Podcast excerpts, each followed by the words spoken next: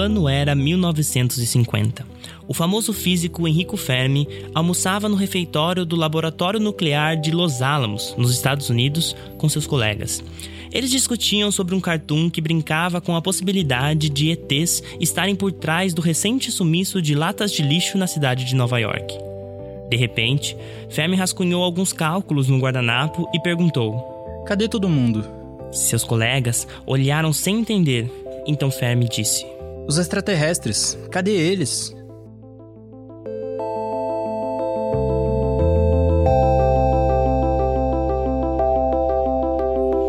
Bem-vindos a mais um ViaCast.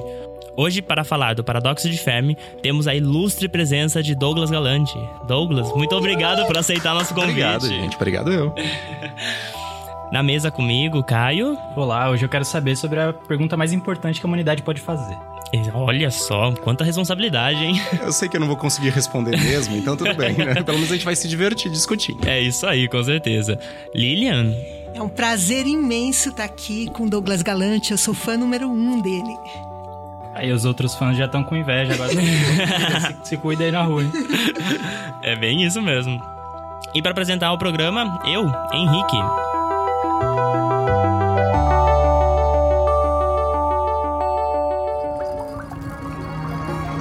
ViaCast, podcast do Via Saber.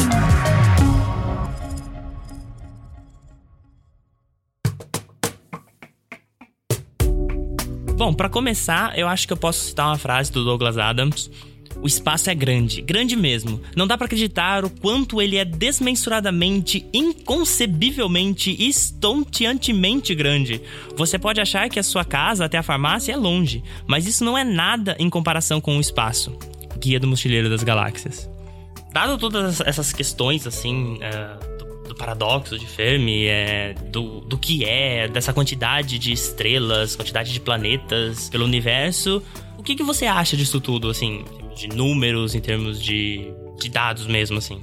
O que era um paradoxo totalmente hipotético lá nos anos 50, quando o Fermi começa essa discussão, na verdade não é o Fermi, mas enfim, quando essa discussão começa sobre a possibilidade real de vida extraterrestre e especialmente vida inteligente extraterrestre começa a ser discutido, é, a ciência avançou muito nesse, nessa, nesses últimos 50, 70 anos, né?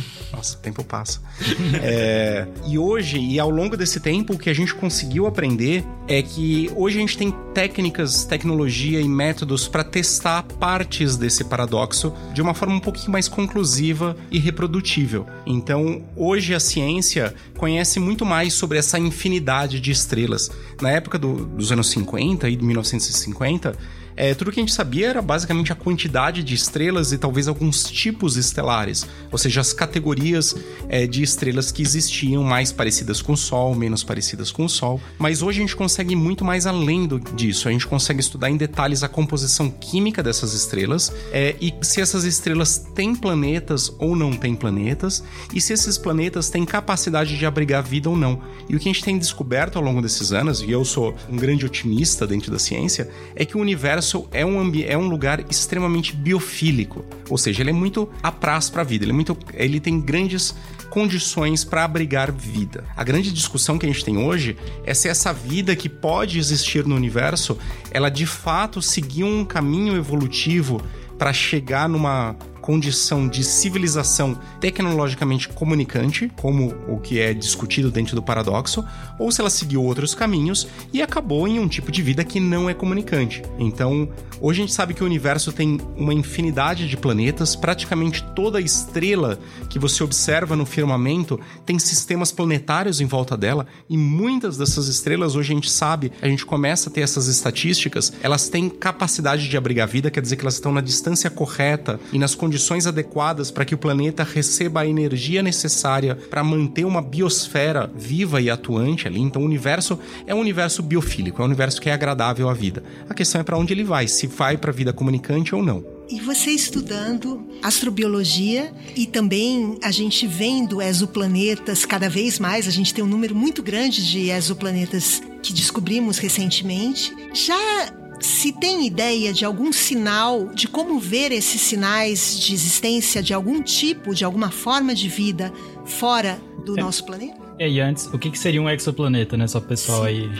É, então, a, a definição de exoplaneta é qualquer planeta, qualquer corpo que não faça fusão nuclear, que é a definição de planeta, ou seja, um corpo de uma massa menor que o de uma estrela, que orbita outras estrelas que não o nosso Sol. Então existem outros sistemas que têm uma estrela central ou várias estrelas, sistemas múltiplos, que têm planetas orbitando esses, é, essas estrelas. A nossa estrela mais próxima, mais próxima, a Próxima Centauri, tem planetas em torno dela, por exemplo, que só, só a quatro anos-luz daqui, o que é uma micharia em termos galácticos. E que né? sinais que a gente pode ver se há vida fora Então, daqui? Agora a gente tem que começar a destrinchar um, por- um pouquinho o- a questão do paradoxo de Fermi, porque o paradoxo de Fermi é muito claro. Ele trata de vida inteligente comunicante. Então, uma civilização que seja similar à nossa. Agora, quando a gente fala de astrobiologia, a gente, a gente abrange um escopo muito maior. Então, a gente pensa na possibilidade da vida como um todo no nosso universo. Como eu falei, eu sou um otimista. Eu acredito que a vida, tendo as condições mínimas para o seu surgimento, ela vai aparecer. Então, eu compartilho a ideia de que a vida é um imperativo cósmico. O nosso universo ele gera vida continuamente. A gente ainda não tem evidências disso. Até hoje, não temos evidência nenhuma de vida extraterrestre. Mas eu acredito que a vida surja sempre que existam essas condições.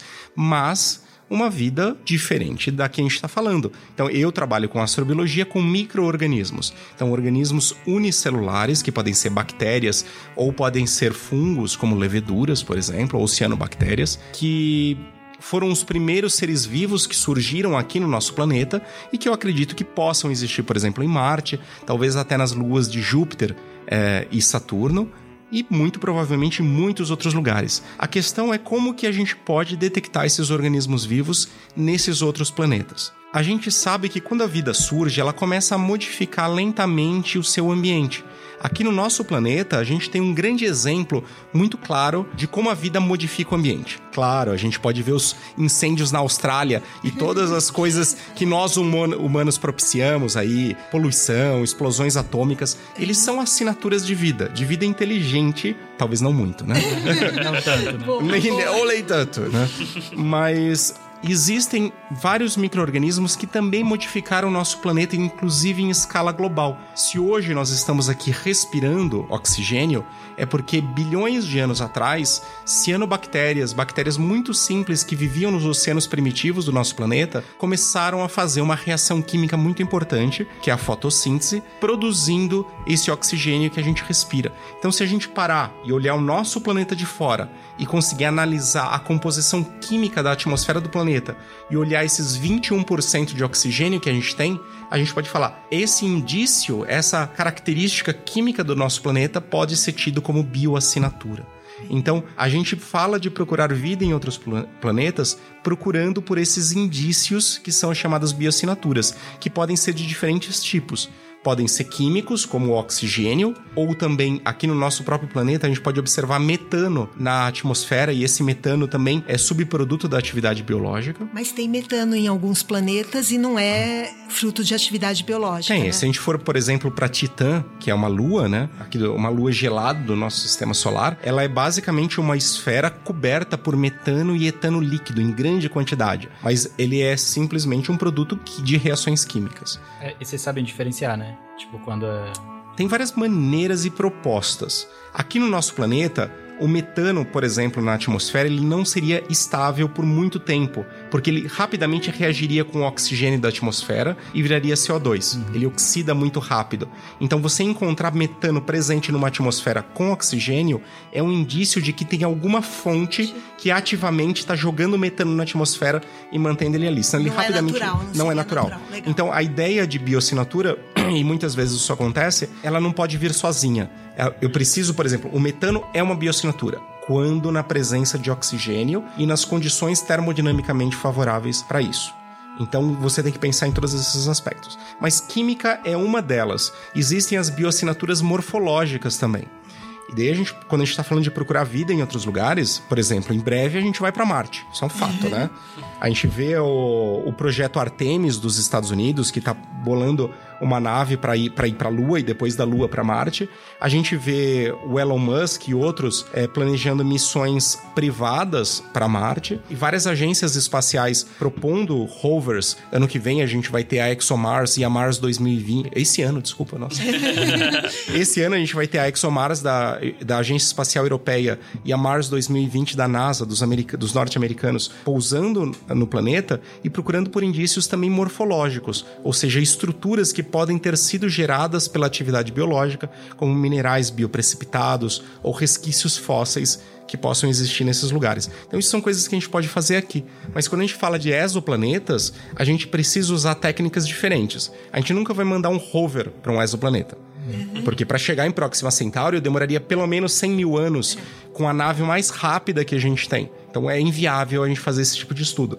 Então a gente precisa se basear em uso de técnicas astronômicas por meio de telescópios, medindo as ondas eletromagnéticas emitidas ou refletidas por esses planetas, para tentar entender um pouquinho da estrutura, da composição química, da temperatura, enfim, desses lugares. E é a partir disso que eu vou ter que tirar alguma informação. Então, é uma informação mais indireta. Ou, como, e voltando para o paradoxo de Fermi, a gente pode tentar procurar indícios ou bioassinaturas diretas de vida que a gente chama de tecnoassinaturas, que são as assinaturas tecnológicas.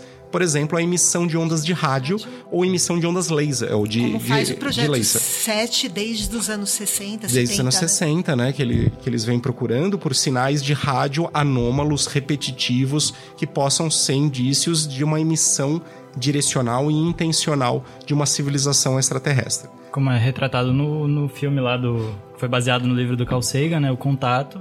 Colocar aí pro pessoal ouvir o barulhinho.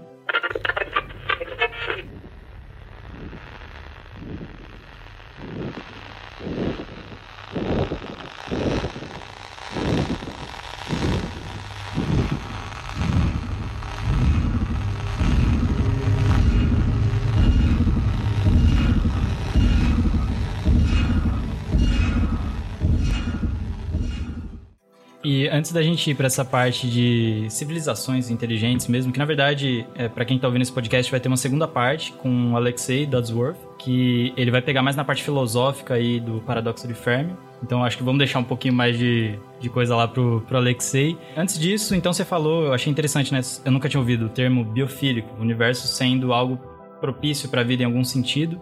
Mas apesar disso, tem várias coisas que podem dificultar, né? Talvez o surgimento ou mesmo a manutenção da vida no decorrer do tempo.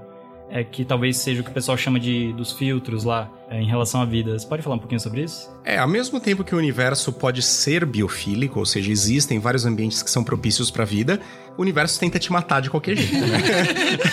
então o universo ele tem várias é, várias formas de extinguir a vida. Então, e a gente passou aqui no nosso planeta, a gente tem exemplos aqui do planeta de vários eventos de extinção que aconteceram, de extinção em massa, que uma grande parte das espécies que existiam no nosso planeta foram extintos. E esses eventos eles podem ser de origem interna do próprio planeta, que pode ser é, tectonismo, vulcanismo, mudanças climáticas globais ou puramente biológicos, simplesmente pela disponibilidade de fenótipos que você tinha aí, eles podem desandar, ou eles podem ser externos, como por exemplo os famosos impactos de asteroides, cometas, meteoros, que acontecem de tempos em tempos e eles podem levar a grandes extinções, como a gente acha que aconteceu lá com os dinossauros 65 milhões de anos atrás, no impacto lá em Chicxulub, no Golfo do México, hum. em que um asteroide parece que detonou uma onda de tectonismo e vulcanismo em escala global e mudou o clima, e isso acabou levando à extinção de grande parte dos dinossauros. Não todos, afinal, uhum. estão as aves aí como resquícios desses dinossauros. É, se não me engano, tem até agora uns trabalhos recentes que mostram que, além disso, eles já estavam meio mal das pernas, assim, tinha uma questão aí, não, não vou saber falar, mas acho que o, o Pirula, se vocês forem dar uma olhada no canal dele lá, tem vários materiais sobre isso. E realmente isso é importante, né? Isso tem a ver bastante com a sua pesquisa, não tem? Esse negócio de será que a vida sobrevive a determinadas condições? Aliás, pegando um gancho antes do, do Douglas Galante responder, a minha pergunta e minha curiosidade era justamente sobre isso. Será que tem, teria um grande filtro que poderia impedir o nascimento, a origem de vida fora da Terra ou a evolução dessa vida? Um grande filtro, vários filtros, poderia ter isso? A vida é resiliente. Isso a gente sabe. Ela dá um jeito de se adaptar às diferentes condições. Isso que a gente tem aprendido, eu tenho aprendido, e muitos colegas têm aprendido estudando os organismos extremófilos, que são aqueles organismos que, que existem aqui no nosso planeta, especialmente micro-organismos, que são capazes de sobreviver nas condições mais extremas de temperatura, pH, radiação, pressão, é, condições químicas. Então, estudando esses organismos, a gente vê que a vida se adapta àquilo que existe. Tem uma fonte mínima de energia, o que a gente chama de desequilíbrio químico, ela é capaz de usar essa fonte de energia para gerar os seus processos biológicos. E existem micro-organismos vivendo do fundo dos oceanos e das rochas, 10 quilômetros de profundidade, já foram encontrados micro-organismos, até células viáveis a 35 quilômetros de altitude na estratosfera. Então eles estão, estão em toda parte no nosso planeta. E estudando esses micro-organismos, a gente fala: olha, se aqui na Terra esses organismos são capazes de viver nessas condições, é muito possível que eles existam também em outros lugares do nosso universo. Portanto, o universo parece ser possivelmente biofílico. Mas de fato, o nosso universo ele tem eventos que são capazes de gerar esterilização. Eu estudei no meu doutorado e eu, a minha grande brincadeira que eu comecei a trabalhar com astrobiologia exatamente tentando destruir a vida, né? eu estudo... É um bom jeito de começar, né? É, eu tentei, eu tentei... pelo fim, assim, né? É, era, era uma tentativa de tentar aplicar para Brasília, mas enfim, não deu certo ainda. Estamos tentando. Mas o, eu venho estudando explosões estelares e eventos de alta energia do nosso universo, supernovas, hipernovas, surtos de raios gama, e como que essa radiação gerada pela explosão de estrelas podem influenciar a vida em planetas que estejam ali próximos. E de fato, se você está perto de uma estrela que vai explodir, há uma grande chance de acontecer um evento de esterilização. Hoje está todo mundo olhando para Betelgeuse, né?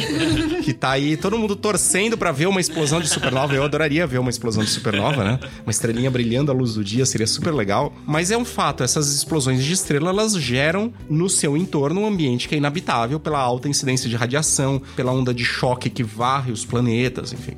Então elas podem ser extremamente destrutivas. Então nosso universo pode ter grandes filtros como esse, simplesmente uma estrela explodir. A gente sabe que o nosso Sol, em algum momento, ele não vai explodir em supernova, mas ele vai virar uma gigante vermelha e depois uma anã branca e vai varrer o nosso sistema solar, transformando uma nebulosa planetária. Então o nosso planeta ele está condenado. Se a gente, se a nossa civilização quer sobreviver por bilhões de anos, a gente tem que dar um jeito de colonizar fora do, do nosso sistema solar, de colonizar nossa galáxia. Então, o nosso futuro está lá fora, se a gente quer pensar nessa escala de tempo. Então, o, uni o universo ele tem isso. Ele, ao com o passar do tempo, ele vai acabar esterilizando os planetas. Isso é normal porque as estrelas evoluem, então existem esses filtros. Mas existem as propostas dos filtros internos, né? É, o próprio Sagan, o Fermi discutiram isso, de que as civilizações tecnológicas elas tendem a se autodestruir. Uh, perigo, hein? Será que Nossa, isso é uma, isso é uma discussão. Talvez o Alexei possa até falar mais do que sobre, sobre isso do que eu, porque é uma discussão um pouco filosófica, um pouco mais de ciências humanas, mas é um fato que se você olha para as histórias das grandes civilizações do nosso planeta, elas tiveram sempre um período de ascensão, estabilização e queda, e depois elas se destruíram. Pergunta é se a nossa humanidade como um todo também vai passar por um período que vai tornar o planeta tão instável com as mudanças globais, poluição, fome, etc e tal, a ponto de ele tornar insustentável para a raça, para a civilização, para o Homo sapiens continuar por aqui. Talvez o Homo sapiens se extinga, mas a gente não está falando de extinção da vida, porque os fungos, as bactérias, com certeza eles vão falar, olha, tchau, tchau, humanos, não, você não nos interessa. Mas por enquanto nós somos os únicos aqui na Terra que tem condições de fazer viagens interplanetárias no futuro ou pode ter condições, né? Olha, a gente já mandou bactérias para Marte. A gente já mandou bactérias para Júpiter. É. Todas as nossas sondas que, que a gente enviou, elas estavam contaminadas por bactérias. É então a gente estava aqui falando de, ó, oh, vamos mandar um humano para Marte, as bactérias já estão lá faz já tempo. Já estão lá, já estão lá, é verdade. Já estão lá faz tempo. Então é um fato de, de, que as bactérias também andam passeando pelo nosso sistema solar. E essa, isso gera a hipótese da panspermia, né? Que é uma hipótese científica que diz que a vida pode se espalhar pelo universo ou pelo sistema solar, uma vez que ela surge em um determinado planeta. Exatamente. Eu falei de um tipo específico de panspermia, que é uma panspermia dirigida, porque ela é enviada com as nossas sondas como contaminante, mas ela pode ser também no que a gente chama de litopanspermia, quando acontece uma colisão com um bólido qualquer, um asteroide, um cometa, um meteoro que arranca rocha da Terra, pode arrancar algumas rochas com bactérias, com fungos, e essas rochas podem viajar pelo nosso universo, pelo nosso sistema solar e cair em outros lugares. A gente sabe que aqui na Terra a gente tem meteoritos que vieram da Lua, que vieram de Marte. Então existe um intercâmbio de material entre os planetas e com esse intercâmbio pode também a vida viajar. Então a vida pode estar viajando por aí afora. E a gente insiste em considerar que só a raça humana é inteligente mesmo na Terra, né? Você tem que primeiro definir o que é inteligência para esse tipo de discussão, né? Porque se você define inteligência como a capacidade de resolver problemas, Existem vários seres. Formigas são inteligentes, bactérias são inteligentes porque elas resolvem problemas usando a sua bioquímica básica. Então, inteligente, inteligência existe em vários níveis. É muito difícil a gente dizer que só os humanos são dotados de inteligência. A gente pode ser um pouquinho mais específico e falar da presença de um sistema nervoso central desenvolvido com um número mínimo de neurônios que dota a gente de uma certa capacidade cognitiva, de autoconsciência. Daí a coisa começa a ficar um pouquinho mais complicada. Mas mesmo assim, nós não somos os únicos. Existem todos os mamíferos que têm um sistema nervoso super desenvolvido, existem os polvos que, di que divergem, que, que é nosso antepassado muito longínquo e desenvolveu um tipo de inteligência e um sistema nervoso nervoso todo próprio, diferente do nosso, que não é tão centralizado, ele é mais distribuído nos tentáculos, mas eles, eles são tão inteligentes quanto a gente. A questão é que só a gente desenvolveu tecnologia. Quer dizer, desculpa, tô errado. Depende do ah, existem, claro. existem animais que também desenvolveram ferramentas e que usam ferramentas, portanto, eles também desenvolveram tecnologia. Tá. Mesmo as formigas que usam fungos para fazer fermentação dentro dos formigueiros, elas estão usando de biotecnologia. Uhum. Então, é a gente tem que tomar cuidado com essas tá. definições e com essa visão antropocêntrica.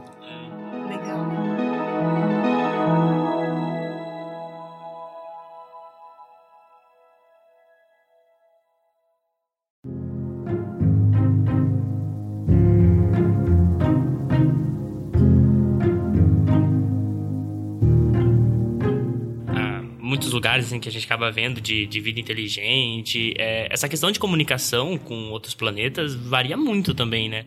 Do, do que a gente considera. Por exemplo, a gente comentou das formigas. A capacidade de comunicação com outro planeta de uma formiga, até então a gente imagina que não exista, né? E... É brincadeira.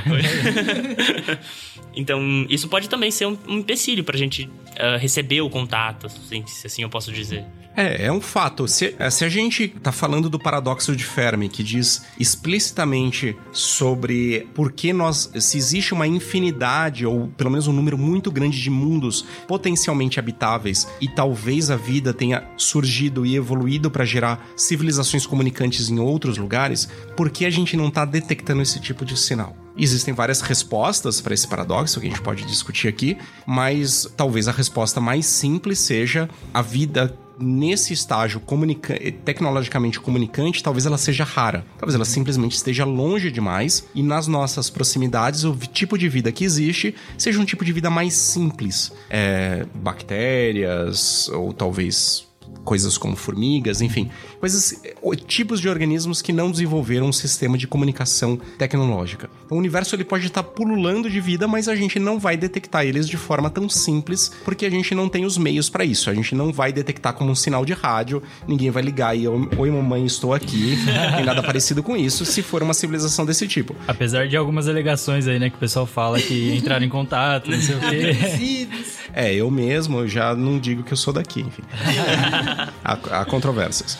Mas, brincadeiras à parte, o que, o, o que a gente tenta fazer em ciência, em astrobiologia, por exemplo, é exatamente desenvolver metodologias científicas para tentar detectar a presença de vida usando as tais bioassinaturas química, morfológica, espectroscópica, seja ela qual for, para tentar encontrar os sinais de vida nesses outros planetas. E muito provavelmente, quando a gente encontrar vida fora da Terra, de novo, eu sou otimista. Eu, eu não digo se, eu digo é quando. quando. Isso é legal. É, a gente provavelmente vai encontrar por sinais químicos ou morfológicos de uma vida mais simples, de uma vida bacteriana atuando em algum planeta, seja em Marte ou seja fora do nosso sistema planetário. Mas, sim, é um empecilho. Óbvio que receber uma ligação, receber um sinal de rádio seria uma coisa muito mais direta, muito mais impactante. Ou até se eles encontrassem o disco de ouro que a gente mandou na Voyager, né? É, a questão é que a Voyager tá, tá, pertinho. tá pertinho, né? Acabou de sair do sistema solar, vai demorar muito tempo para ela chegar em qualquer lugar potencialmente habitável. Então, o disco de ouro é um investimento que a humanidade fez para milhares de anos no futuro, né? Talvez ele seja encontrado algum dia, mas uma deve, garrafa no oceano, uma, um oceano bem grande, uma garrafa bem pequena. É, tem que ver também se a gente recebesse uma ligação dessa, não necessariamente seria bom, né? Porque se eles têm capacidade de fazer uma espécie de ligação, talvez possa. Isso é uma outra perigoso. É uma outra discussão, né? O Hawking, inclusive, ah. trouxe essa discussão nos últimos anos aí de que, relembrando que toda vez que uma aqui na Terra, no período das grandes navegações, das grandes explorações, sempre que uma civilização mais desenvolvida encontrava uma menos desenvolvida, europeus chegando e encontrando os ameríndios, por exemplo, uhum. aconteceu um massacre. e essa é a solução, porque os europeus vinham atrás de recursos, os ameríndios estavam aí atrapalhando, então a solução trivial é mate. é, foi o que foi feito ao longo de toda a nossa história. Então a gente tem que pensar que pode acontecer a mesma coisa e vive e vive é, e vive Independence Day e outros filmes americanos aí, hollywoodianos, mostrando nós sendo massacrados por alienígenas, né? Então é um fato que a gente também tem que ser, tem que pensar, pelo menos discutir a respeito como humanidade, se a gente tem interesse em tentar contato com uma civilização que tenha uma capacidade de viagem extragaláctica, por exemplo, uhum. ou, ou viagem galáctica intergaláctica, porque não é óbvio que eles vão vir necessariamente necessariamente com boas intenções, eles podem enxergar a gente como formiguinhas e pisar em cima da gente. então o Hawking era crítico do que a gente chama do set ativo. O set normal, o set passivo, é quando você basicamente monta uma estação de rádio, uma, um radiotelescópio, e fica monitorando o espaço, procurando por sinais que estejam sendo emitidos. Uhum. O set ativo, ele usa um radiotelescópio como uma antena para enviar sinais. Então ele está mandando alô para outros lugares, possivelmente habitáveis, para que a gente tente ser detectável. O Hawking era crítico disso e achava que a gente não deveria fazer, que a gente deveria ficar o mais de boas aqui possível, no nosso canto, porque se a gente encontrasse outros, outras civilizações não tão bem intencionadas, talvez desse ruim. Então... e afinal, a gente está num cantinho da, da nossa galáxia, né? A gente está num cantinho dela. É, quase. se a gente não falar nada para ninguém, ninguém vai encontrar a gente. Apesar que a gente está vazando radiação eletromagnética magnética é, desde os anos 40, né? Quando a gente começou as emissões de rádio, de fato. E essa radiação eletromagnética tá viajando, já tá a 70 anos, 80 anos luz de distância daqui da Terra, então já chegou às estrelas mais próximas. Então a gente tá emitindo como um farolzinho aqui, falando: olha, tem, gente, tem alguém aqui. De vez em quando a gente explode uma, explode uma bombinha nuclear por aí afora, que tem um sinal bem característico hum. também. Então é muito fácil de detectar. É, inclusive no filme Contato, se eu não me engano, eles detectam é, ondas eletromagnéticas de um discurso do Hitler. Olha que vergonha, né, pra, pra humanidade. Foi um dos, uma das primeiras emissões de televisão do planeta, foi o discurso do Hitler nas Olimpíadas, né, oh. de Berlim. Então, de fato, a questão é que a gente também tem que lembrar: se você faz as contas direitinho, você mostra que esse sinal eletromagnético, conforme ele vai viajando e se afastando da Terra, ele vai sendo diluído por esse espaço. Uhum. Porque ele vai ocupando uma esfera cada vez maior. Então o sinal vai caindo, caindo, caindo, caindo, até que chega uma hora que ele entra dentro do ruído de fundo que existe. Então chega uma hora que ele se torna indetectável. Uhum. Então não é que o nosso sinal ele vai ser detectado em qualquer lugar da galáxia, não é. Uhum. Depois de uma certa distância, ele é diluído. Então, se você quer se comunicar com uma civilização extraterrestre, é, você, não adianta você imitar, emitir uma, uma onda isotrópica, que é essa que vai para todos os lugares com a mesma intensidade. Você precisa mandar uma emissão focalizada, muito dedicada, muito é, direcionada a uma certa região, usando uma grande antena como um radiotelescópio, que é o que o pessoal fez com, no telescópio Arecibo, lá no Porto Rico, no set ativo, mandando sinais é, acho que foi para Vega, não lembro para qual estrela que foi. É uma uma estrela que era potencialmente habitável. Então você precisa colimar e direcionar para isso. Muita gente fala que a melhor maneira de se comunicar com outra civilização seria usando um pulso laser de alta intensidade. Exatamente por ele ser extremamente colimado, ele chega a distâncias muito grandes. É, e o universo é bem grande, então acho que a gente precisa focar na escolher energia para um canto só. E... É, mas é essa a história. A gente precisa decidir como humanidade se a gente realmente a gente quer. quer fazer esse tipo de comunicação. Isso é uma questão ética, moral, enfim.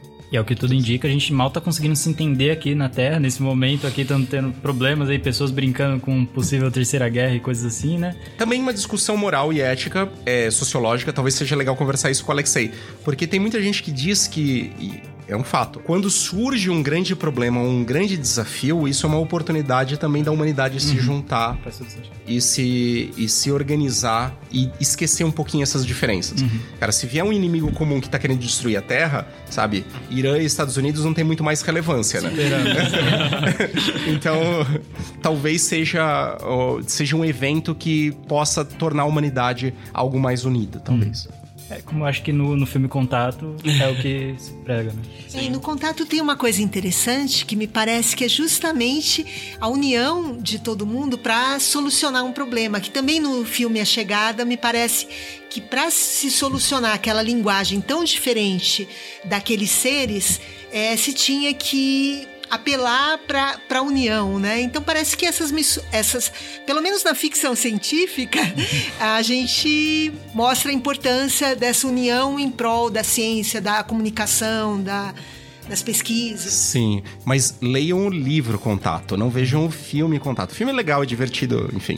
Mas no filme tem uma lição de moral um pouquinho enviesada, que é diferente do que o Sagan escreveu, porque no final das contas, o grande consórcio internacional dá errado, a máquina Errado, explode, e daí eles falam, o, o cara, o cara rico lá que eu esqueci o nome, Tem fala, câncer, nós né?" queremos uma americana. Aí, é- Tem o é. viés americanoide ali. Então, no filme, ele é uma tripula... Não é uma única pessoa, não é uma mocinha bonita, branca, ame- norte-americana que vai salvar a humanidade. Mas é uma equipe internacional de pesquisadores e exploradores que vão fazer, de fato, essa pesquisa. Então, leiam um livro. Amanhã. É um... bo- Não, é. Que é bem a Ele é um- cara do Sagan, né? Que é bem a cara do Sagan e muito menos enviesado pró-América do Norte, né? Sim. Agora, uma coisa legal, se não fosse o Sagan naquela época, poucos cientistas, como você faz hoje, como o Sagan na década de 60, 70, 80 fez, poucos iam a público para mostrar suas pesquisas e mostrar o que se sabe realmente de vida aqui, fora, de astronomia, de cosmologia, etc. Ah, com certeza o Sagan ele foi um dos primeiros, um dos grandes divulgadores de ciência e que incentivaram muitas gerações, né? Eu lembro eu lendo Contato a primeira vez, virando à noite, eu, eu, eu fiquei no alto da, da minha casa, vendo as estrelas e com uma lanterninha e li a noite toda. E foi, foi por isso. Caio tem uma história assim também. Nossa, é, o- na primeira vez que eu vi o filme, não li. O livro eu ainda tô guardando pra ler, porque eu preciso de um tempo, assim, tipo um mês que eu quero ficar, sei lá, focado lendo. Eu não quero ler no ônibus, porque eu acho que. Você tem esperança que vai existir esse momento. é isso. Quando você chegar na pós-graduação, vai ficar tudo tranquilo. Sabe? E, bom, basicamente, no dia que eu assisti o filme, eu tava no sítio lá dos meus avós e minha irmã, ela tinha um trabalho de escola que ela teve que fazer uma luneta. E a gente colocou isso depois de acabar o filme, colocou lá fora, o céu tava aberto, demos sorte, e ela colocou na lua e deu pra gente ver. Foi a primeira vez que eu vi as crateras da lua.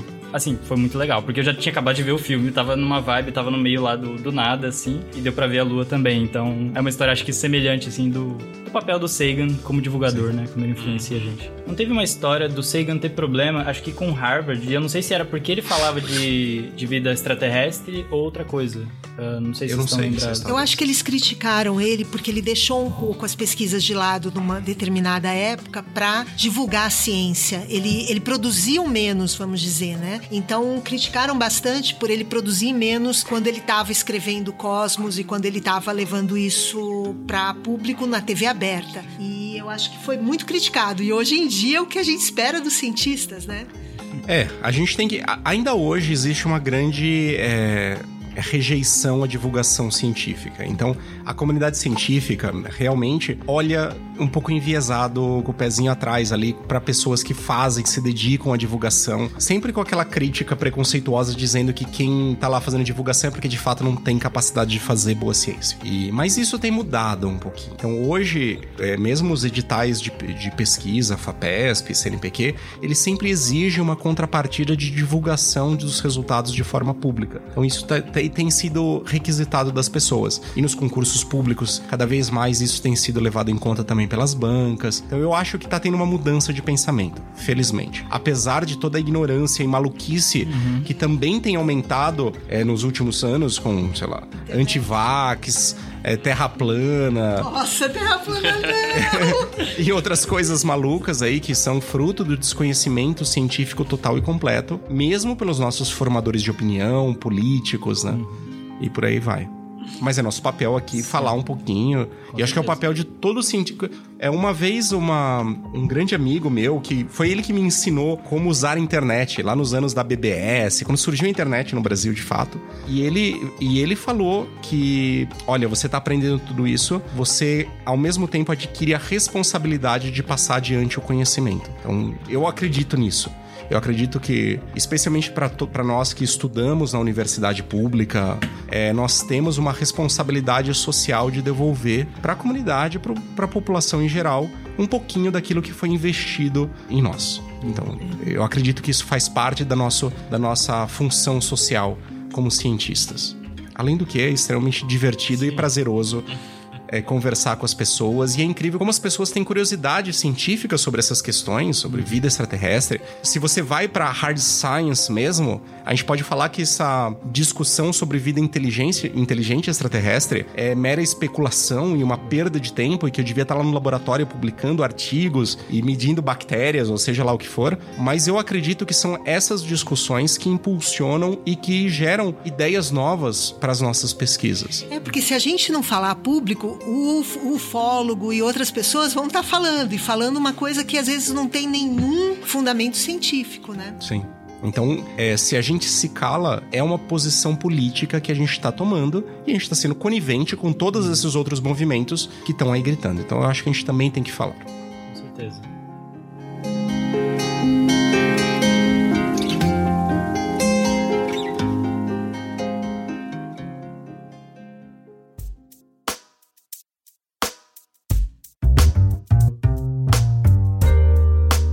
Tá comentando aí de, desse negócio da importância da divulgação científica. E tem muito aquele negócio de tipo, ah, os aliens do passado. Os aliens vieram para cá e construíram as pirâmides, por exemplo. É, eu não sei, você quando você vai dar palestra assim pro público geral, às vezes apare deve aparecer, enfim, perguntas assim, e se aparece, uh, o que, que você costuma responder? Porque você nitidamente percebe que a pessoa não, não tem uma formação uhum. naquilo, só que você também não quer ser o chato que vai quebrar a pessoa e, enfim, acabar com a inspiração dela sobre ciência. Então, como que você faz nesse meio termo aí entre falar o que de fato a gente tem hoje cientificamente, o que ela realmente pensa, assim, o que ela gosta daquela. Então, é, é um pouco difícil não frustrar um pouco as pessoas é, nesse momento. Eu lembro quando a gente foi lá na Avenida Paulista, a quantidade de pessoas que vinham me perguntar se a gente já teve contato com uma civilização extraterrestre e elas, se, obviamente, se frustravam quando eu dizia que até hoje não temos nenhuma evidência de vida extraterrestre. Uhum. Obviamente, elas se frustravam e depois, claro, a gente tem que falar de como a ciência funciona e como a gente está progredindo nesse sentido.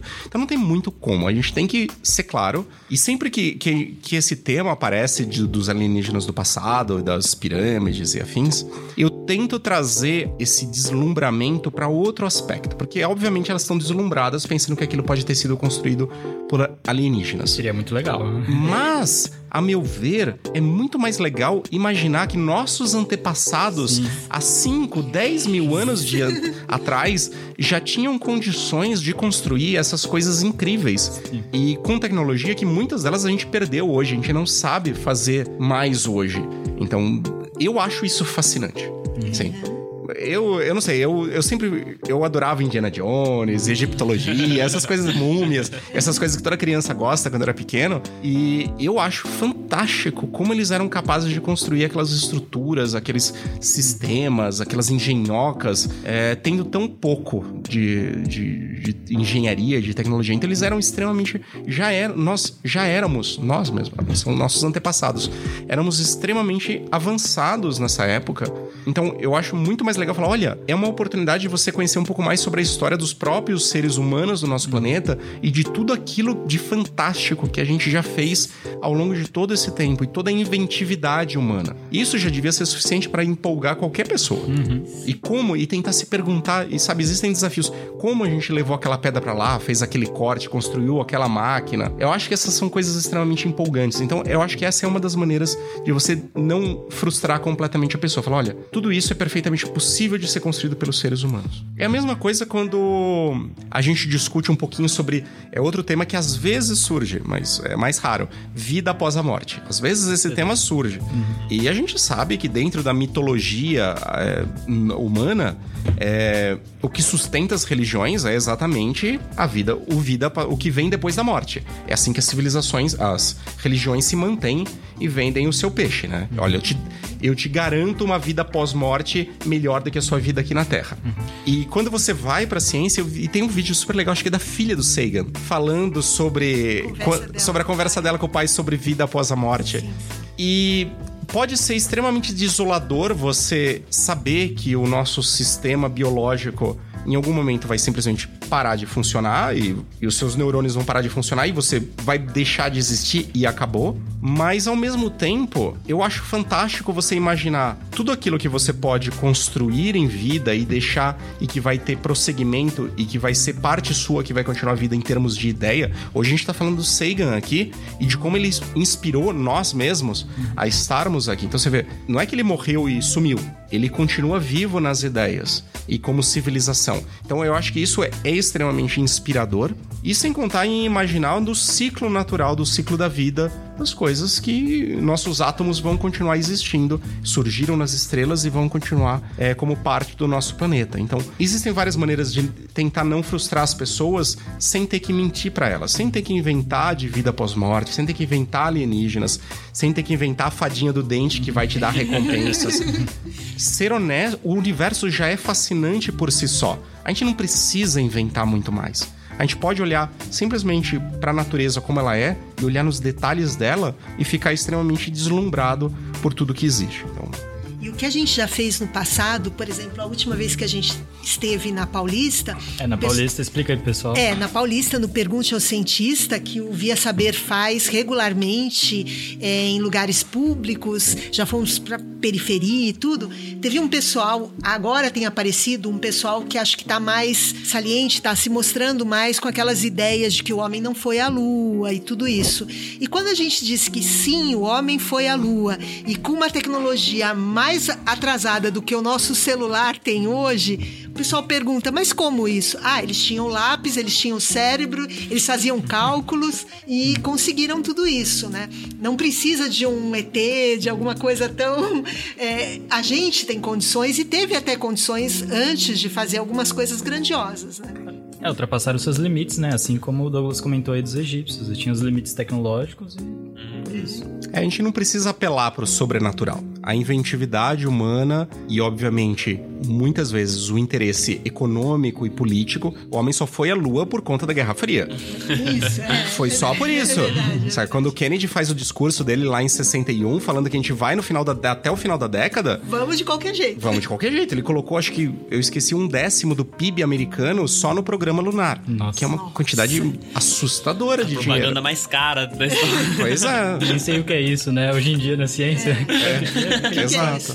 É, a NASA naquela época, ela cresceu de zero, ela foi fundada em 58, ah, não, mais ou menos anos 60. Ela chegou a ter, durante o auge do programa Apollo, 35 mil funcionários. Então foi de zero a 35 mil funcionários por causa disso. E, vamos lá, não era simplesmente por causa da ciência. A ciência era subproduto, era propagandista. Uhum. Era propagandista, era por causa da corrida espacial, era por causa da Guerra Fria, e é isso que motiva, uh, motiva os grandes avanços. A gente tem que lembrar, é o programa Mercury, o programa Mercury e o programa Gemini, que são os primeiros programas de colocar americanos de colocar homens no espaço, eles foram, eles usaram foguetes para colocar o, as naves em órbita, que eram que eram mísseis balísticos, que eram os ICBMs que foram construídos para destruir a União Soviética na época pelo von Braun nos Estados Unidos. Então, de novo, a guerra está intrinsecamente ligada. Então, os interesses geopolíticos são importantes. A gente não pode. É, poucas vezes a gente faz esses grandes avanços sem existirem outros interesses, infelizmente. A gente tem tão pouca grana para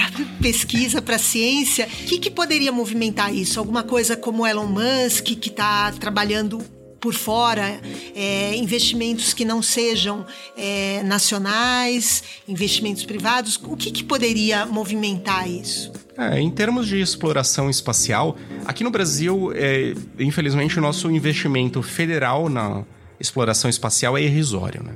Nossa agência espacial brasileira tem um, tem um budget aí muito pequeno, mesmo mal para se manter. Tanto que até hoje a gente não tem um veículo lançador de satélites. A base de Alcântara agora entrou nesse, nesse acordo com os Estados Unidos e talvez polêmico. talvez a gente comece a lançar satélites de lá, de fato, vamos ver o que vai acontecer. É, mas está acontecendo essa revolução que é chamada do New Space, que é exatamente a apropriação do ambiente espacial pelas empresas privadas. Tem ficado cada vez mais barato e acessível o acesso ao espaço, especialmente em baixa órbita, com vários tipos de lançadores e micro e nanosatélites, os famosos CubeSats. Então, hoje, eu, se eu quiser, se eu tiver 50 mil dólares, eu coloco um CubeSat no espaço, por exemplo. Então, isso é barato. Tem muita gente que paga por um carro mais caro que isso, né? Então é, é relativamente barato. Vocês, pelo Garateia, vão enviar um CubeSat assim que possível, né, para a órbita lunar? O plano do, da missão Garateia, do qual eu faço parte, é colocar um satélite feito, na verdade, de seis CubeSats em órbita lunar, se tudo correr bem, em 2021, 2022. Certinho. Yes! Tá chegando cada vez mais perto, tá, tá entrando cada vez mais medo. Então a gente está desenvolvendo esse, esse projeto. Então, tá acontecendo uma revolução, as empresas estão vendo o espaço como uma, um investimento rentável que pode dar, dar frutos. O Musk está vendo e Musk e outras empresas a SpaceX e, e, outras, a Virgin, estão vendendo lugares para turistas espaciais, então um negócio completamente novo que está surgindo, né? Já inclusive venderam o Musk vendeu o espaço para aquele turista, aquele bilionário japonês para dar a volta à Lua. Então isso está acontecendo. Uhum. Então, de fato, está acontecendo uma revolução. E eu acredito que isso está colocando novos players no, no mercado que vão permitir um acesso cada vez mais democrático ao espaço. Daqui a pouco eu acredito, eu acredito que em vida vai ser viável, no meu tempo de vida vai ser viável a gente pagar por uma viagem espacial para fazer um turismo ou uma experiência científica em órbita.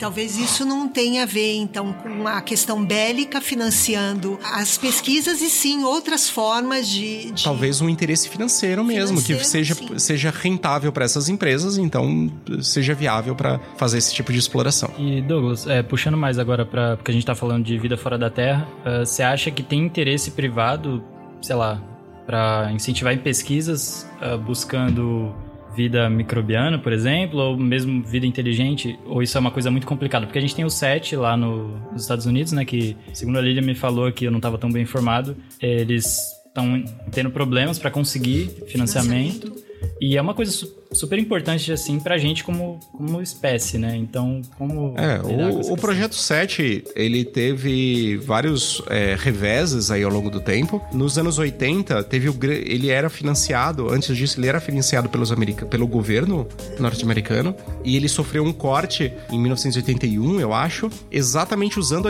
a, argumentação do paradoxo de Fermi para mostrar que não valia a pena Putz. investir nesse tipo de pesquisa. Simplesmente porque parece que não existe nenhum indício, portanto não vale a pena continuar procurando. Então, desde aquela época, o SET ele tem se baseado em doações privadas para se manter funcionando e nos últimos anos ele voltou a receber alguma coisa é, mais é, federal, inclusive porque eles abriram um pouco o escopo de pesquisa, o Instituto SET abriu o escopo de pesquisa para astrobiologia de fato, estudar uhum. alguns ambientes extremos, estudar extremófilos, então eles abriram um pouquinho o escopo mas sempre é uma briga. Uhum. Mas mesmo aqui no Brasil, eu posso falar um pouquinho da minha experiência própria. É, eu tive aprovado um projeto de pesquisa do Instituto Serra Pilheira, que é da Fundação Moreira Salles, aqui no Brasil, é, do, do João e da Branca Moreira Salles, é, que é, um, é uma fundação privada que financiou um projeto de estudo de, da possibilidade de vida em Marte e como detectá-la e bioassinaturas. Então existe, existe isso. Aqui no Brasil, o Instituto Serra Pilheira é, é pioneiro em investimento privado em ciência básica, então eles são os primeiros a fazerem isso. A gente espera que surjam outros, é, outras fundações, outros institutos que façam o mesmo. Então existe essa possibilidade sim.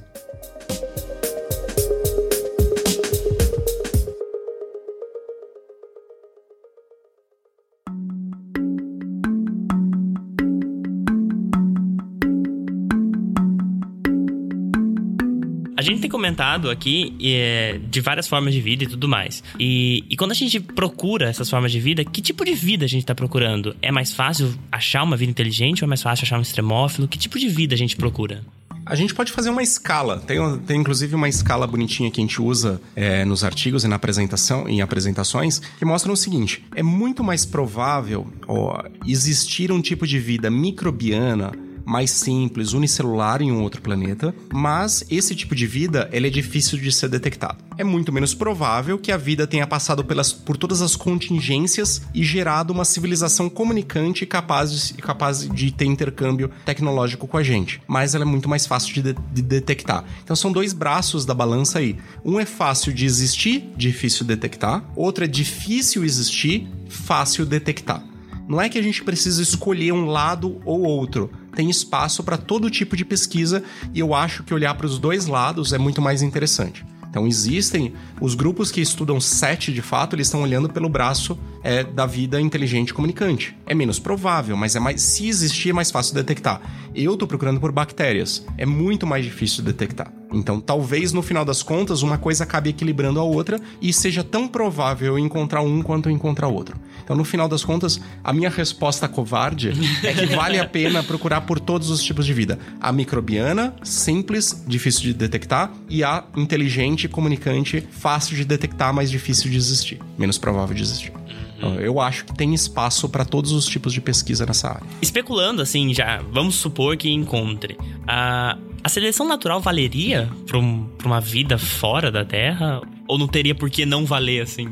Existe essa discussão da universalidade do darwinismo. Existe, inclusive, a discussão de uma tentativa de extrapolação do que a gente chama de darwinismo universal de que os processos que regem a evolução eles poderiam estar presentes em qualquer outro lugar.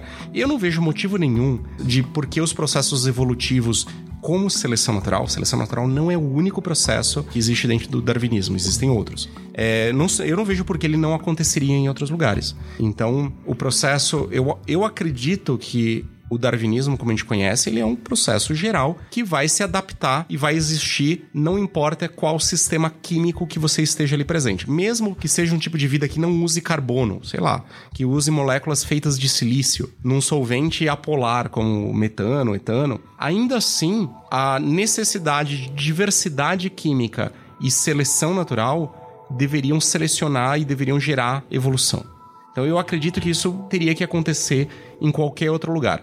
Então, isso é um dos motivos do, da, da evolução darwiniana ser parte de uma das definições gerais de vida, que é a definição do Gerald Joyce, de 1994, que a NASA adota como definição oficial deles de vida, que vida é todo sistema químico autossustentado capaz de sofrer evolução darwiniana. Então, aquilo que evolui a partir da diversidade por seleção poderia ser considerado como vivo. Então, eu e a maioria das pessoas acredita que processo, os processos evolutivos são processos gerais que deveriam acontecer em qualquer lugar do universo. É, agora fica a pergunta, talvez um pouco mais capciosa, quando, já que a gente falou de definição de vida, é como que a gente esperaria que um sistema.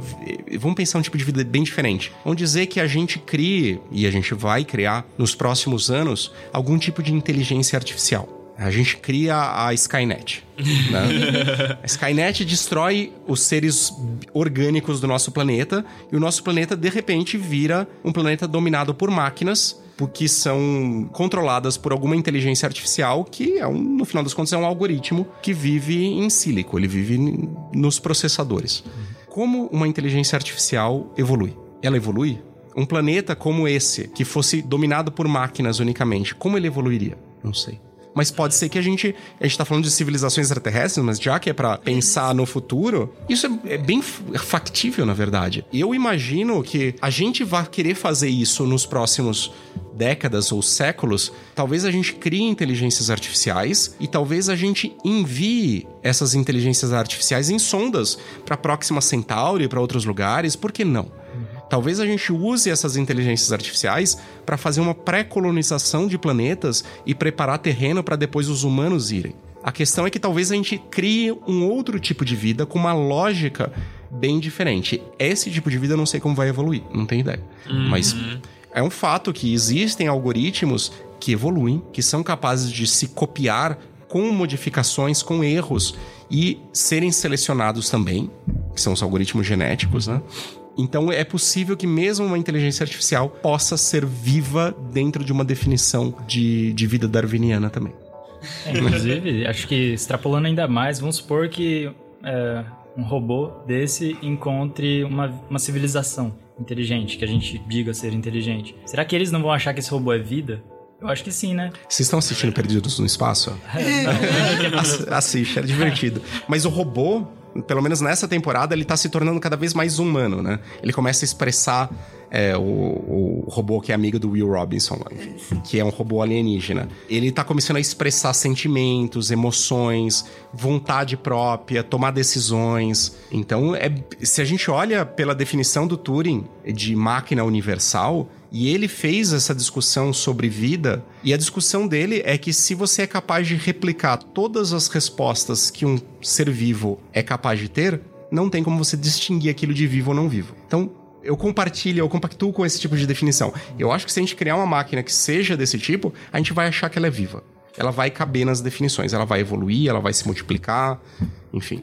Então. Aí a ficção científica encontrando o futuro, né? O futuro encontrando. e daí vocês falam com o Alexei que ele é um partidário da ficção científica definindo os rumos da ciência, da evolução, mas a gente sabe que isso acontece, né? Isso aconteceu. Uhum. Muitas das ideias de exploração espacial vêm lá do Verne, é, que imaginou uma viagem à Lua, enfim, e detalhes tecnológicos que depois se tornaram realidade. Então a ficção muitas vezes precede de fato os avanços tecnológicos.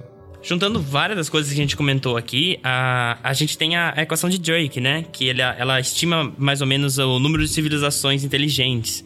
Então ela leva em conta as estrelas iguais ao Sol, Uh, quantos planetas uh, essas estrelas têm, ela leva em conta a zona habitável, vida, se essa vida é inteligente, uh, se essa vida tem interesse de se comunicar e principalmente a longevidade dessa vida. o que, que, você pode falar um pouco sobre essa equação? O quão ela, ela significa realmente alguma coisa? Bom, é a crítica, é. exato, exato. Bom, o Francis Drake, ele escreveu essa equação durante uma das primeiras reuniões que deram origem ao projeto SET nos Estados Unidos, lá no radiotelescópio de Green Bank, lá na Virgínia. E ele fez essa, ele rabiscou essa equaçãozinha, que não é nada mais do que uma multiplicação de vários produtos, de vários fatores que você mencionou, que tenta calcular a quantidade de civilizações comunicantes na nossa galáxia. E a ideia dele era mostrar que valia a pena fazer sete, porque existir, deveria existir um número razoável de civilizações comunicantes. Mas não é para levar muito a sério, e o próprio Drake falava isso. E muita gente tenta levar a sério, fica discutindo os detalhes, fazendo equações cada vez mais complicadas. A questão é que se você pega a equação de Drake e começa a brincar com os fatores, você pode colocar qualquer número ali e chegar a qualquer resultado. Porque você já assumiu que é verdadeiro. Quando você coloca o igual ali, você já tá assumindo que é verdadeiro. Então, tipo... É, então tem que tomar muito cuidado. Mas o que o Drake falava, que eu acho muito legal, é, o Drake trabalha no Instituto 7, né? Trabalhava Até no hoje, trabalha... ele tá vivo ainda. Tá vivo, trabalha no Instituto 7. Tive a oportunidade de conversar com ele, ele é um cara super legal. legal. Nossa! ele é um cara super legal. Ele, ele sempre falou o seguinte: a equação de Drake, a equação, essa equação, é óbvio que ele não falava da a minha equação, né? É, ela serve primariamente para medir a nossa ignorância e não para fazer conta. O que ela vem mostrar para o que ela mostra pra gente é o quanto de desconhecido a gente tem daqueles fatores que estão plugados ali na equação. Porque os primeiros fatores, a ciência está começando a avançar. Então, a taxa de formação de estrelas, a fração de, de estre, a, a, fração de estrelas que tem planetas, o número de planetas por estrela, o número de planetas habitáveis, são fatores que hoje a gente começa a ter números mais confiáveis, empíricos, medidos de fato por telescópios. Mas a fração de planetas que desenvolve vida, vida inteligente, vida comunicante e o tempo de vida dessas civilizações são fatores completamente desconhecidos. E esses, e isso que é o legal. A gente imagina, olha, esses são pontos que a ciência pode se debruçar ao longo dos próximos anos para tentar responder. Então é para isso que serve a equação. Acima de tudo é para isso. Ela teve a utilidade política dela na época de convencer os financiadores a financiarem o SET, mas hoje ela serve primariamente para incentivar e para mostrar qual é o caminho que eu tenho que seguir para tentar responder se existe vida inteligente comunicante fora da Terra. É, eu tinha guardado aqui uma pergunta bem fácil para fazer no final para você, já aproveitando aí que você falou que o, o Drake ele fez essa equação meio que para convencer políticos, né, a, enfim, ter ali um financiamento para o set. Douglas, se você hoje, imagina assim, o presidente do Brasil, não estou falando qual é, qualquer que seja o presidente do Brasil, vem aqui, tá numa conversa com você. E ele quer saber se vale a pena continuar investindo em astrobiologia, em questões de até de vida inteligente fora da Terra e tal, de modo sério, e você precisa convencer ele. Ele é uma pessoa muito ocupada, né? Todo presidente espera-se que o presidente trabalhe. Não, não estudou esse assunto. Isso. E aí você precisa então convencer ele que, que você diria? Uh, qual seria o seu argumento? Assim, o que, que você realmente falaria assim, ó, vale a pena investir por causa disso, disso e disso? É uma pergunta bem ampla, mas eu acho que nós como ou como divulgadores ou como cientistas precisamos ter isso claro, né, para quando se em algum momento tiver a oportunidade da gente falar com alguém que tem poder para mudar as coisas, se a gente de fato está preparado para fazer essa mudança. Olha, é, tem várias maneiras de abordar esse assunto e eu acho que depende um pouquinho das circunstâncias e de quem é de fato o presidente com quem você está lidando. É, mas tem duas grandes abordagens. Eu normalmente eu sou, eu não acho que a gente precise necessariamente partir para uma ciência utilitarista. Ou seja, falar, olha, vale a pena investir em ciência porque ela vai construir novos carros para você, ou sei lá o que. Embora seja verdade. Embora seja verdade. Mas, então, eu, o que eu acho que é, é bom colocar o contexto mais global possível. Primeiro, é importante fazer ciência pela ciência pelo desconhecido que existe que vale a pena se perguntar para entender os fenômenos básicos da vida no, no, nosso universo. Como a vida surgiu no nosso planeta, como que ela evoluiu, enfim, que tipo de vida que a gente espera encontrar nos mais longínquos lugares do nosso planeta e possivelmente outros lugares. Isso é importante para a gente entender o nosso lugar no, no universo e colocar dentro desse contexto. Então, ciência básica é fundamental. Nesse processo de fazer ciência básica, em que a gente faz essas perguntas que são instigantes, que a humanidade vem se fazendo há muito tempo, a gente, além de gerar conhecimento, a gente forma melhores seres humanos. Então isso é um processo importante. Normalmente a gente pensa também que ciência vale a pena fazer ciência porque você vai publicar artigos. Sim, sinceramente, o artigo é a coisa mais besta do mundo. Hoje são publicados milhões de artigos que são esquecidos e, perdidos ao longo do tempo. Isso é que eu, eu aprendi como experiência pessoal na ciência. O que vale a pena nesse mundo são as relações humanas. Então, o que vale a pena em você pegar os alunos e levar para a Antártica é você treinar essas pessoas a interagirem com outros, a fazerem grandes perguntas, a ajudar os outros, a entender o outro, a entender o seu lugar no mundo. Então, ao você desafiar as pessoas a fazerem perguntas instigantes, você está gerando pessoas mais bem preparadas, que são capazes de resolver problemas e que são capazes de interagir com outros de uma maneira mais eficiente além de gerar conhecimento básico, fundamental, que é importante para a humanidade. Assim como a arte é importante para a humanidade por si só. Um Picasso não tem valor nenhum simplesmente pela aquela quantidade de, sei lá, 100 gramas de pigmento que tem jogados numa tela de algodão. Isso é besteira, isso é lixo.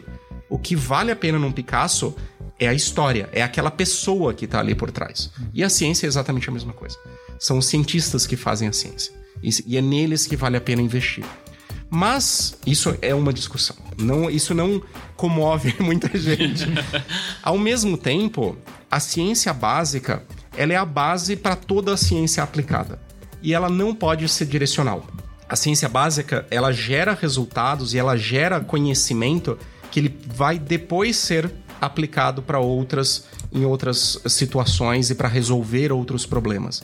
Mas quando a Rosalind Franklin estava estudando o DNA, por exemplo, ela tinha a pergunta fundamental de como a vida funcionava, de como a molécula, os átomos se organizavam de maneira a armazenar informação.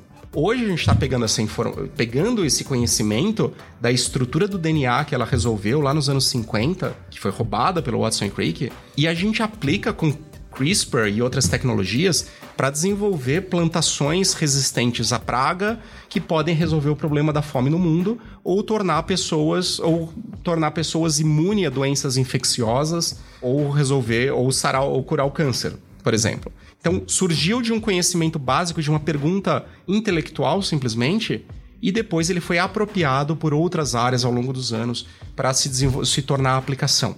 Então, a minha visão é: a gente precisa ter ciência básica livre de pressão para gerar resultados e a gente precisa, ao mesmo tempo, de uma interface com a aplicação, com a indústria, com a engenharia, que fique olhando para esses resultados e procurando maneiras de aplicar. Então, quando a gente olha nesse. Isso, isso é um é um sistema orgânico complexo, na verdade. É uma rede que você precisa do pessoal fazendo ciência básica, você precisa do pessoal da engenharia e aplicação fazendo ciência aplicada, precisa dos economistas vendo a viabilidade. Então não adianta você olhar para uma parte ou outra. É, hoje a gente está vendo cada vez mais críticas à ciência básica e cada vez mais interesse em investimento em ciência aplicada, em engenharias. E não adianta. Se você a gente fizer isso, a gente está dando um tiro no pé gigantesco, porque a gente vai acabar num beco sem saída, sem ideias. A engenharia por si só ela não resolve nada sem ter a física, a química, a matemática, a biologia produzindo conteúdo básico por aí atrás. Então a gente precisa fazer isso. A gente precisa de astrobiologia fazendo essas grandes perguntas ou de ciências espaciais. A gente precisa de inspiração para trazer novas pessoas a fazer isso. Então, a gente falou da corrida espacial e ver aquela imagem eu não estava vivo, mas ver a imagem do homem pousando na lua na televisão. Eu ouço colegas meus falando, eu vim pra ciência por causa daquilo, porque eu vi na, na televisão da vovó quando eu era pequeno, quando eu tinha 5 anos, e eu falei, cara, eu quero estar lá também. E além disso, eu tenho uma historinha para contar é o quanto que os cientistas, os divulgadores científicos, eles influenciam uma vida. Então eu me lembro bem você com as crianças, entre elas meu filho, e muita gente que ouviu você é, palestrar, conversar, você ouvia as perguntas dessas pessoas e o quanto que você inspirou essas pessoas, assim como você, alguns cientistas. Eu fui inspirado por, também da mesma forma. Né? Então eu acho que isso que você falou é importante, que é, de alguma maneira a gente tem que abrir esse leque da ciência, inspirar muita gente pela própria ciência. Claro, ela vai, ela provavelmente vai ter que ter um financiamento e tal. Mas o quão importante que é essa inspiração e se a gente não fala de ciência, alguém vai falar de anticiência, de coisas negacionistas, etc. É, acho que é importante ter perspectiva, né? Perspectiva. Se a pessoa tem perspectiva de que ela pode dedicar uma vida para perguntar se tem vida extraterrestre. Eu, por exemplo, não, não sabia, tipo, que, sei lá, tava no terceiro ano do colegial. Eu tenho uma história bem diferente do pessoal ao meu redor aqui na, na ciência eu sequer sabia que dava para você ser cientista no Brasil. Eu sequer conhecia a USP. Eu não sabia que tinha que fazer FUVEST. Eu descobri no finalzinho do terceiro ano do, do ensino médio. Então, a pessoa saber que ela tem essa oportunidade de falar, putz, realmente, se eu dedicar, se eu estudar, eu consigo atacar essencialmente qualquer pergunta aí que tenha interesse científico. Acho que isso é maravilhoso.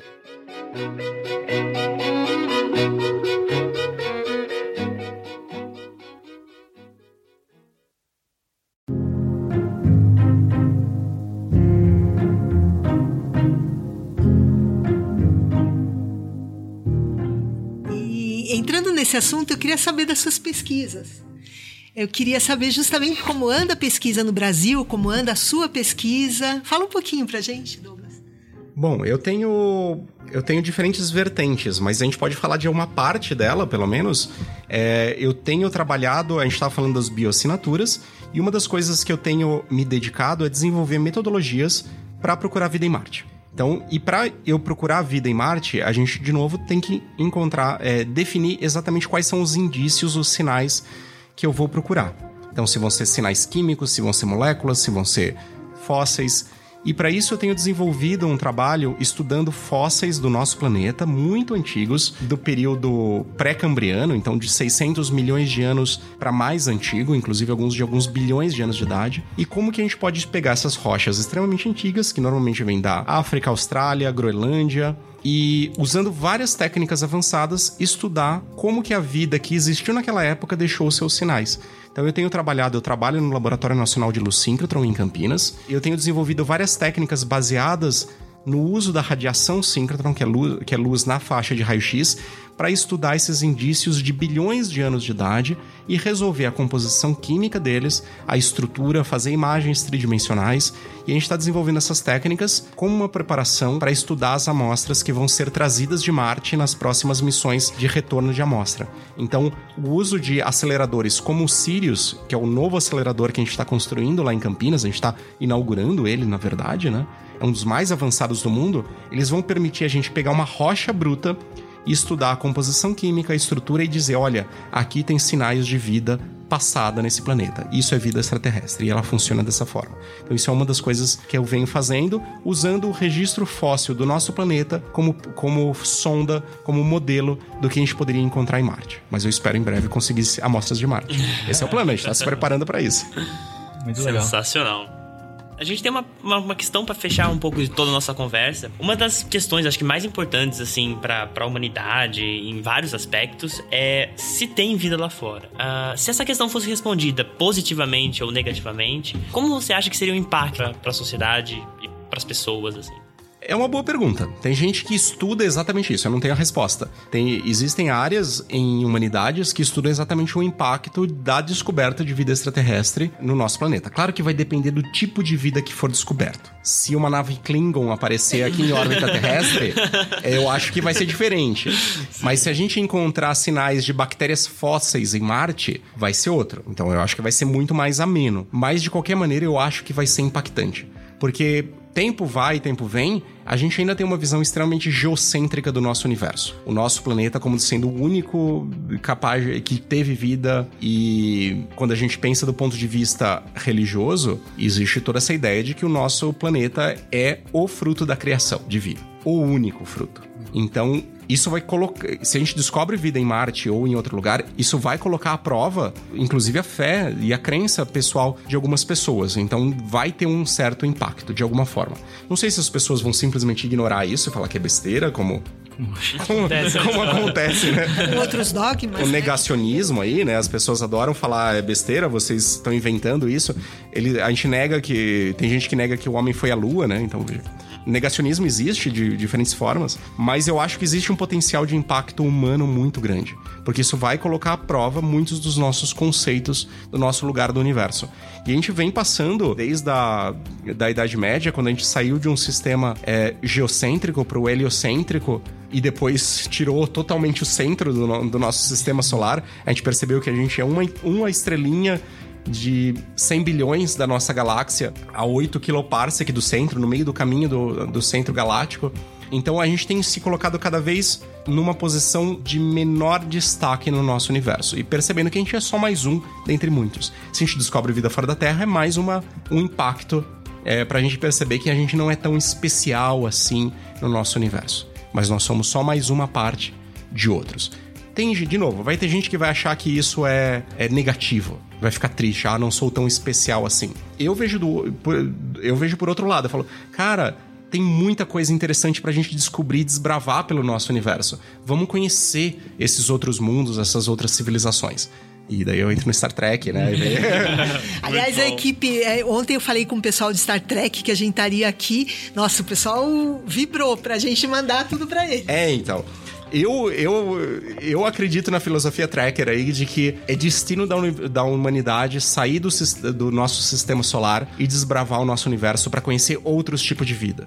Encontrar um outro tipo de vida seria. É interessante, por é interessante, óbvio, ia trazer todos esses impactos. Do ponto de vista científico, seria fantástico a gente encontrar outros sistemas químicos que se comportam como vida, mas não usam DNA, não usam RNA, não usam não usa carbono. Isso seria fantástico do ponto de vista é, científico, né? E, e, eu espero conseguir ver isso ainda em vida. Eu espero, né? Mas enfim. Senão outros verão. Sim. Mas a gente tá colocando a nossa pedrinha aqui no, nesse, grande, nesse grande edifício da ciência. Né? Para saber mais, quem quer saber mais sobre o assunto, principalmente astrobiologia, o que, que você recomenda, Douglas? Bom, aqui, é, infelizmente no Brasil a gente ainda tem pouco de literatura em português é, disponível. Mas a gente escreveu, o nosso grupo escreveu um livro sobre astrobiologia, de introdução à astrobiologia, que está disponível gratuitamente online no site livro.astrobiobrasil.org. Vocês podem baixar o PDF, usar, distribuir e em breve vai sair também a versão impressa, ainda nesse nos próximos meses, pela Livraria da Física. Então vai sair a versão impressa do livro que também vai estar disponível para vocês. Existe tem um, um curso que eu participei no Coursera. Então tem a vida no contexto cósmico disponível no Coursera, qualquer um pode fazer disponível gratuitamente. Então também é legal para ter uma visão geral sobre o tema. Quero fazer uma coisa aqui que me veio a ideia agora. Sim. Douglas, você falou que você conhece o Alexei, certo? Sim. Que pergunta você faria para o Alexei sobre essa questão do paradoxo de Fermi? Sobre o paradoxo de Fermi? Caramba. Um, É, não sei. Pensando, o Alexei, ele, ele discute muito o transhumanismo, ele fez o doutorado em transhumanismo, ele é escritor de ficção científica, então ele pensa o futuro, né? É, talvez perguntar como ele se sentiria, se ele se sentiria confortável em transportar a consciência dele para uma base cibernética e mandar para explorar o espaço. E se ele sentiria que essa. Como ele veria essa consciência? Como essa cópia, de Ale, cópia digital de Alexei? Se ele veria aquilo como vivo ou não vivo e se seria eticamente aceitável ele mandar numa viagem interplanetária para estudar outros lugares? Show de bola. Sensacional. Assistam agora do Alexei, escutem do Alexei pra, pra escutar a resposta dele, né? Exatamente. Bom, é, eu queria agradecer, Douglas. Muito obrigado por nossa conversa, por tudo. Uh, eu gostaria de agradecer também ao Caio e a Lilian, mas principalmente a você, porque foi muito bom, muito legal. E espero que você tenha gostado e volte mais vezes. Obrigado, eu e Henrique. Estamos sempre aí, sempre que precisar, que quiserem, estamos à disposição. Show demais. Muito obrigado. Valeu, gente. Valeu. Uhul!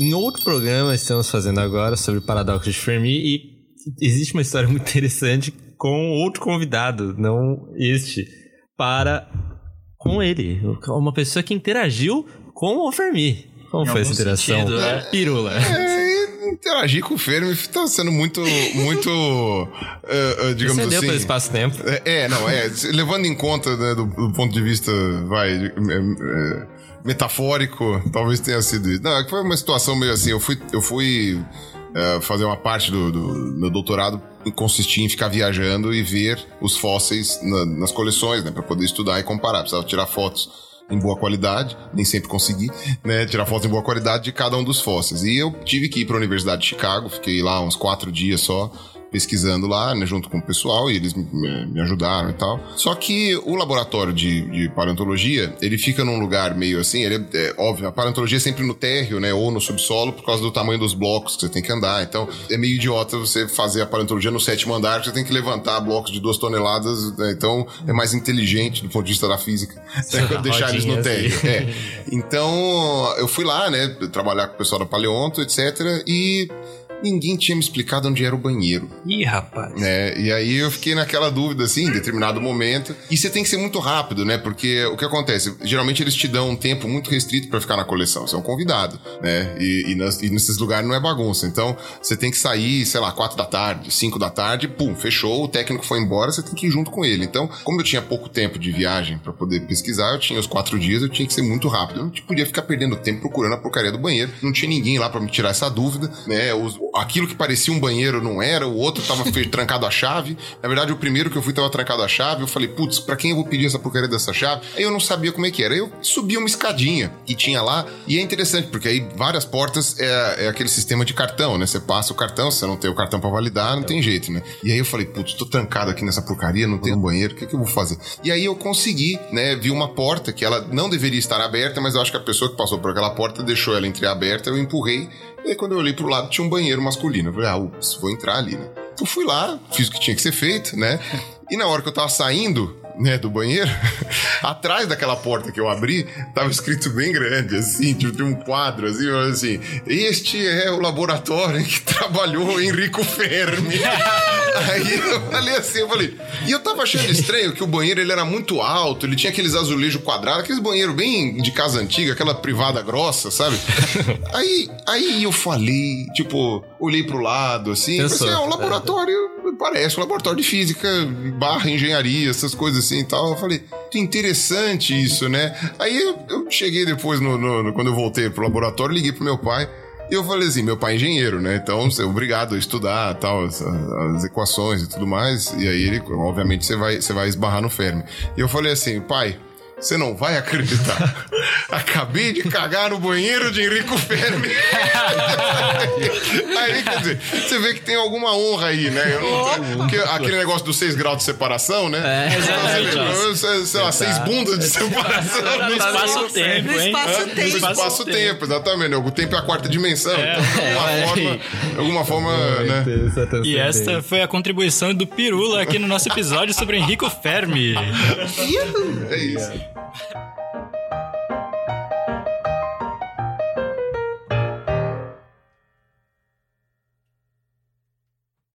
Esse podcast só foi possível graças ao apoio do Jornal da USP. Para conhecer eles, acesse jornal.usp.br. Além disso, para mais informações e conteúdos, siga o Via Saber nas redes sociais, Facebook, Instagram e Twitter. Observe. Questione. Hipotetize. Experimente. Divulgue.